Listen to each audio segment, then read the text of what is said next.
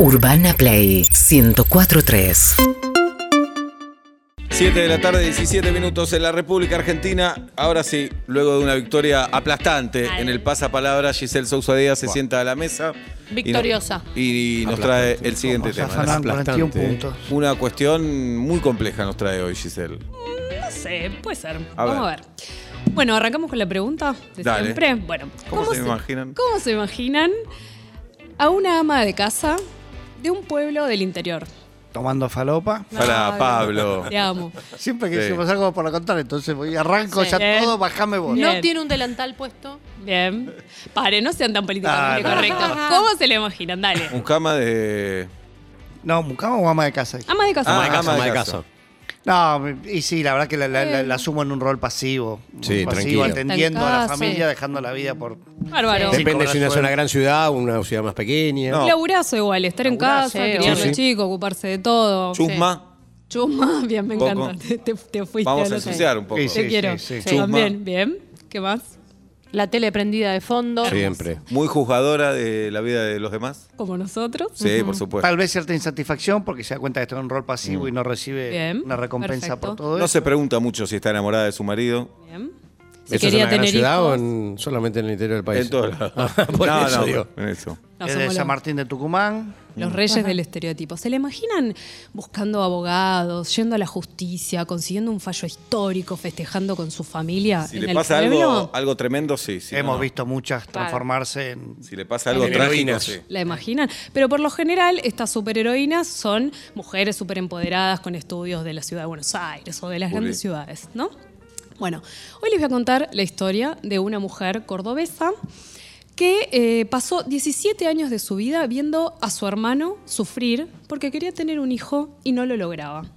Hasta que un día le dijo, lo llamó por teléfono y le dijo, yo creo que te puedo ayudar. Vamos a ver cómo lo podía ayudar. La historia es así, sucede en Tanti, ¿sí? Nos van a matar, que le dijimos pueblo, pero para que se entienda, Tanti, los que fuimos es chiquitín, en Córdoba en el año 2018. De un lado, Romina, 31 años, mamá de cuatro hijos. Ama de casa, hacía, vendía productos, cositas chiquititas, pero en esencia, ama de casa. Del otro lado, Julián, su hermano, ella tiene tres hermanos varones, pero Julián, cuando ella habla de él, se le ilumina la cara, ¿no? Julián, su hermano mayor, ella decía como mi segundo papá, ¿no? Un amor enorme, mi, mi protector. Julián, su hermano, estaba casado con, con Andrea, su mujer de toda la vida, y Andrea había pasado por una situación muy difícil muchísimos años antes. No era reciente la situación. Había tenido un cáncer muy invasivo eh, que la había dejado como ahí al borde de la muerte, pero había sobrevivido. El lado B de haber sobrevivido es que le habían hecho un tratamiento reinvasivo, cuatro sesiones de quimioterapia, 40 sesiones de rayos, y vieron ese momento en donde lo que importa es la vida y el resto no. Bueno, le habían hecho todos los rayos sin protección de la zona ovárica. Entonces, claro, se había salvado, pero en el momento que habían querido tener un hijo, se habían dado cuenta que los óvulos de ella no servían para nada. Bueno, dijeron, ¿qué hacemos? Vamos a hacer un tratamiento de fertilidad. Listo, perfecto. Van a hacer un tratamiento de fertilidad con óvulos donados, que tampoco es tan fácil, nosotras lo sabemos. Las que van a, a- esos tipos de tratamientos, por lo general tienen que pasar por el duelo genético, tipo, no va a tener mi sangre, no va a tener mis genes. Pero bueno, digo, si uno de verdad lo que quiere es tener un hijo, lo supera. Van a hacer ese tratamiento y ella otra vez casi se muere. ¿Por qué? ¿Qué pasa? Casi le tienen que sacar el útero, una situación, le agarró una infección, otra vez una situación que la deja muy expuesta. Se arma una junta médica en Córdoba y los médicos le dicen, Andrea, vos no podés llevar un embarazo. ¿Por qué? Porque claro, ¿qué pasa? La reactivación hormonal que sucede en el embarazo la dejaba en el riesgo de que volviera el cáncer. ¡Pum! Se le cierra una puerta en la cara. ¿Qué dijeron? Bueno, adopción. Vieron que adopción todo el mundo dice, bueno, adoptá. Pero después cuando vas ahí a los papeles son 10 años, una espera larguísima, tal vez un chico grande. Digo, es lo que dice todo el mundo, pero no es lo que todo el mundo hace. ¡Pum! Otra puerta en la cara. Bueno, era 2018, Marley, Estados Unidos, Flavio, Mendo, eh, Flavio Mendoza, sí, Luli Salazar, subrogación de vientre, una palabra que aparece en nuestras vidas. Se pone a averiguar, Estados Unidos, 200 mil dólares. Imagínense, Andrea, odontóloga, su marido, mecánico, Julián, el hermano este en cuestión, mecánico. Y también reparaba tragamonedas en el casino. O sea, imagínense las chances que tenían de hacer ese tipo de tratamiento. Bueno, la cuestión es que iban sintiendo que se les cerraban las puertas y un día Romina, la hermana, veía ese sufrimiento. 17 años tratando de llegar a, una, nada, a tener un hijo. Romina estaba mirando televisión y ve la historia de dos varones que tenían una amiga, dos varones que eran pareja, ¿no? Y una amiga les dice, yo les presto el vientre para que puedan ser padres. Y estaban todos ahí, como una gran familia. La, mujer, la chica, no era la madre, ellas eran un hijo de dos papás.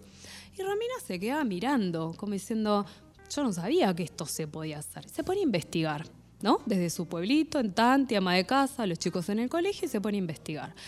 ¿Qué onda en Argentina? O sea, ¿se puede o no se puede? ¿Por qué se van a Estados Unidos? Y acá les cuento un poco lo que ya eh, descubre que pasa en Argentina y que pasa cada vez más. Así como en Estados Unidos es legal hacerle, pagarle a una mujer para que te geste un hijo para vos, en Argentina no está permitido y tampoco está prohibido. El famoso vacío legal. ¿Por qué? Este es un tema que divide las aguas dentro de los feminismos, porque están quienes lo consideran los derechos de las mujeres espectacular, mujeres que se unen, buenísimo, el derecho a tener un hijo, y otros que dicen, no, explotación. Digo, este es un tema que divide los feminismos en el mundo. En España es muy, muy picante este tema.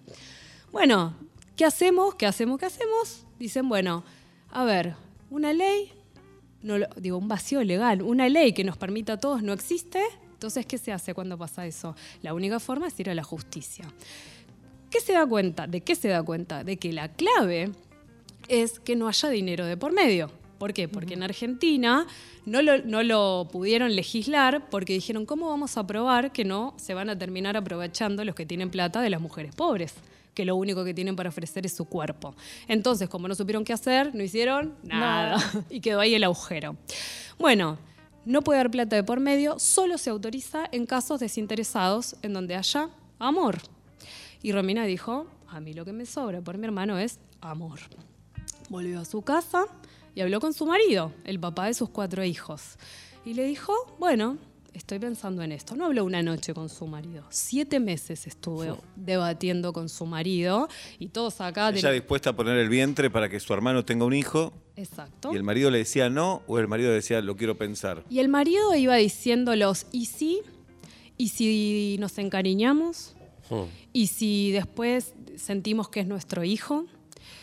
Y ella decía, bueno, no, no es nuestro hijo, va a ser nuestro sobrino, porque en realidad lo que decía es, el, el- el bebé va a ser producto del esperma de mi hermano con el óvulo donado. Yo lo que voy a hacer es la- la- el vientre, digamos, Prestarle el eh, vientre. prestarle su vientre. Pero digo, un hijo es otra cosa. Bueno, fue entendiendo, fue haciendo de abogado del diablo, él también haciendo esas preguntas, esas dudas, y si nos encariñamos. Y, y ella lo que le contestó fue, no hay forma de hacer esto si no nos encariñamos. Esto solo se puede hacer con mucho cariño. Bueno, siete meses de debate. Yo no sé ustedes qué Yo tengo como mis Perdón. Giselle. Sí. Y el hermano de ella estaba No enterado. sabía. No sabía nada. No le dijeron nada hasta A ninguno de los dos. Hasta tomar la decisión. debatirlo en familia. Faltaba preguntarle a los hijos. Claro. ¿Ustedes qué, qué piensan? ¿Se animarían por la persona que más quieren en el mundo? No. No. No lo Qué sé. complicado. la Es un verdad. acto de amor fuertísimo, porque acá no, no hay una cuestión económica, es afecto y amor, pero es Porque una todos tenemos una hermana, una amiga que, Sí. que uno dice yo por vos. No, un das la órgano. vida, das la vida. Se la vida. Pero no, no me entra en la, La felicito cabeza. a esa hoy. mujer, eh, la felicito de corazón. Yo no sé si tengo la entereza para enfrentar. La sabiduría. Yo pienso lo mismo. Yo creo que sí, pero es difícil estar en, en- en los zapatos de, Bueno, de de esa hecho, familia. ¿se acuerda cuando les conté la historia del profesor de matemáticas que buscaba una desconocida Sí. para te- Bueno, es porque dijo, yo toda la vida estuve esperando una amiga que me diga yo te ayudo, Claro. yo te presto. Digo, todos podemos llegar a decir sí porque la teoría es hermosa, pero después en la práctica hay que Es estar poner ahí. el cuerpo literal. Sí, poner el No, y en la construcción cultural que tenemos todos. Es un eh, hijo. Es un, Es hijo, un hijo de tu hermano. De tu hermano. Y estás teniendo adentro el hijo de tu hermano. Es realista. tenés tus Eh. propios hijos que viven Claro. eso. Digo, yo no tengo la entereza. No sé si intelectualmente puedo transmitir a todo el mundo cierta tranquilidad. Creo Claro. que me afectaría a mí, a mis hijos, a mi mujer. no el, sé. el que dirán que todos creemos que no nos importa, pero después te- estar explicando permanentemente que para vos eso Claro. es un, eh, un lugar donde está alojado el hijo de un familiar, pero que no Romina es tuyo. le- me contó que le, la cuestionaban mucho porque le decían que era como algo incestuoso. Claro. Como un hijo con tu hermano. Claro. Eso dice cualquier cosa. ¿Entendés? Eso- ahí Sí. ya me-. Pero ¿sabés ya- Bueno, viste que el sí. pueblo- esa acusación. Sí, pero tenés que explicar. Está bien, pero incesto, Tenés que ir meter el incesto en el medio sí, ya es una decirlo que es un acto Pero de bueno, amor. es- es- Difícil, lo que vos quieras. pero- Total. Se entiende. Y además, obviamente, no era a través de una relación sexual, sino de un tratamiento de fertilidad. O sea, técnicamente no iba a ser el hijo biológico, porque es con gametos, digamos, que no son propios. Eh, pero bueno, la construcción social, digo, la construcción social, eh, sí, es como, incluso para la ley argentina, madre es quien parió. Por eso tuvieron que ir a la justicia. Bueno, el marido dijo sí. Hablaron con los hijos, cuatro hijos le dijeron, estamos pensando, los hijos los querían mucho a los tíos y los habían visto llorar por esto que les estaba pasando. Mamá estaba pensando en llevar en la panza a un primito de ustedes, pero que no va a ser el, el hermanito de ustedes. Eh, a ver si, y cuando nace se va a ir con los tíos. Los chicos no sabemos bien qué entendieron y qué no, pero dijeron sí. Bueno, y ahí es donde Romina levanta el teléfono y dice, bueno, vamos a contarles. El día que les le cuenta la propuesta, porque también es difícil esto pedírselo, ¿a quién le pedirías? Che, ¿me presta tu vientre? No, O difícil. sea, ¿no? Tiene que, todas las historias que yo conocí, alguien te lo ofrece, una amiga, un familiar. La llama por teléfono y le, Andrea estaba planchando en la casa. Y le dice, Andrea, ¿viste la- en la tele, su cuñado obviamente, ¿viste en la tele esta historia de los dos varones que estaban ahí, que una amiga les prestó el vientre? Y Andrea, Andrea ya había bajado los brazos. Y Andrea le dijo, mm, ay, bueno, pero quién, ojalá quién pudiera tener plata para pagar eso. Le dice, no, pero no te estoy hablando de plata, te estoy diciendo prestar, prestar y acá en Mendoza, le dijo, en Argentina. Ah, le dijo Andrea, ah, bueno, qué suerte también, ¿no? Que alguien tenga. A mí quién me va a mí quién me podría prestar un vientre, le dice Andrea. Y Romina le dice, por supuesto que yo. Andrea no entendía nada de lo que estaba hablando porque Romina lo venía masticando hace siete meses y, Romina, y Andrea se estaba desayunando Y planchando. y planchando. Apoyó la plancha, salió al patio, estaba su marido abajo de un auto arreglando, que es mecánico. Ella dice, yo miré el cielo y dije, Dios mío, ¿qué me está diciendo esta mujer? ¿Qué es lo que me está diciendo esta mujer con taquicardia? Me dice, no, no terminaba de entender. El marido le vio la cara, lo desencajada que estaba y dijo, ¿qué pasó? Y ahí le pasó con su hermana y la hermana le dijo, yo los quiero ayudar. Yo les voy a ayudar a que ustedes puedan ser mamá y papá. Para mí, la admiro, tendría que haber ido personalmente. Viven a 50 kilómetros de distancia. Me dedico de todo lo que digo. Perfecto. y empezaba la pandemia. Bueno, mirá lo que pasa. Le digo a Andrea, ¿y qué sinti-?" Les pregunto a los dos, ¿qué sintieron? Él es como un poco más tímido. Y Andrea me dijo, yo nunca pensé que alguien podía hacer algo por amor tan enorme. Me dijo, porque de verdad ella nos estaba dando una oportunidad cuando nosotros no teníamos más oportunidades. Bueno, se buscan un abogado, imaginen el pueblo, se buscan un abogado que vieron en la tele, alguien que supiera del tema, van a la justicia. ¿La justicia qué hace? Va a la casa a hablar con el marido de Romina a ver si esta está loca o van a, van a la casa, le hacen pericias al marido, le hacen pericias a los chicos y todos parecían entender perfectamente que no iba a ser un hijo, que iba- digo, van a hacer las pericias porque a ver si después esta gente flashea que le robaron un hijo, le robaron un hermano. Lo que entendía la familia no lo entendía la justicia. La sustitución de identidad. Claro, que no se fuera una sustitución de identidad. No, no, eh, se aseguraron de que todos estuvieran entendiendo lo que estaba pasando. No fueron, no fueron por las malas. Bueno, finalmente Romina se sienta, cuenta la historia y cuenta muy especialmente la historia de amor con su hermano, lo que lo unía con, e- con ese hermano. Lleva las fotos, la jueza ve las fotos de esos dos hermanos desde chiquitos, esa relación que tenían desde siempre. Y lo que dice es, bueno, yo lo único que veo acá es un acto de amor supremo, no hay otra cosa. Y también lo que veo acá es una colaboración solidaria entre dos mujeres, la que necesita y la que puede. Y que dijo, bueno, sí, hágalo. Entonces los autorizó. Hasta ahí pensaron que lo más difícil era eso, se abrazaron, un fallo histórico, no es, no es algo que suceda todo el tiempo. Y bueno, llega el momento de ir a buscar el embarazo. Y empiezan con los tratamientos. Pasa un tratamiento, no queda. Pasa otro tratamiento, no queda. Y ahí es donde Andrea dice, bueno, viste, ya está.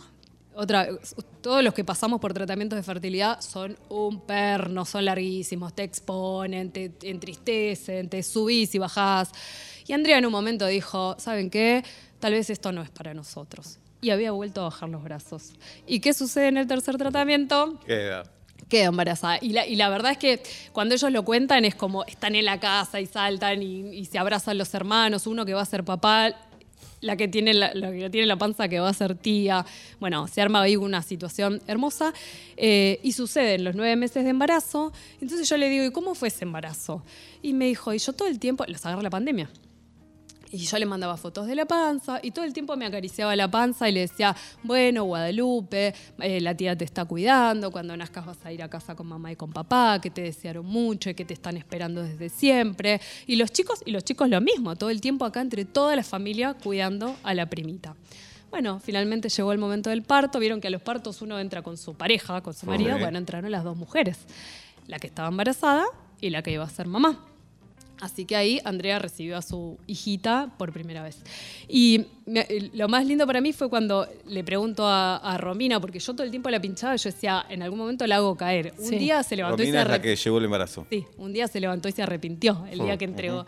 Y le digo a Romina, escúchame, le digo, ¿y nunca te arrepentiste? Contámelo a mí, no lo pongo. Le digo, ¿nunca te arrepentiste? Y Romina me miró y me dijo, no. Me dijo, para nada. Me dice, yo, además de ser la tía, eh, es la madrina. Tienen un vínculo muy especial, por supuesto que lo tienen.